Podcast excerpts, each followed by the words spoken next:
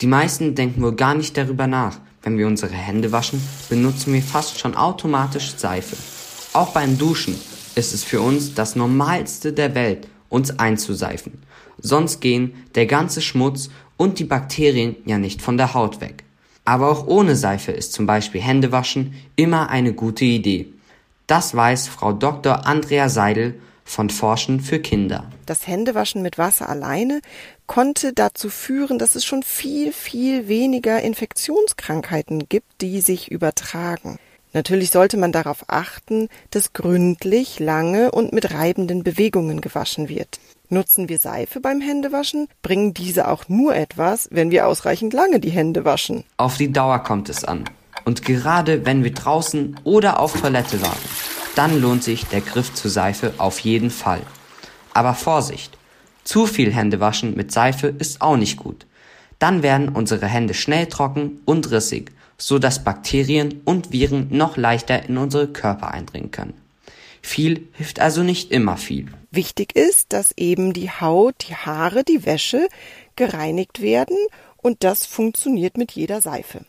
Wenn ich mir aber meine Haare wasche, dann erwarten viele, dass die Haare danach schön geschmeidig sind, dass sie vielleicht noch glänzen und duften, und dafür werden ganz besondere Stoffe noch zum Shampoo dazugegeben. Auch bei Waschmitteln werden Stoffe zur Seife dazu gemischt, aber anders als beim Shampoo.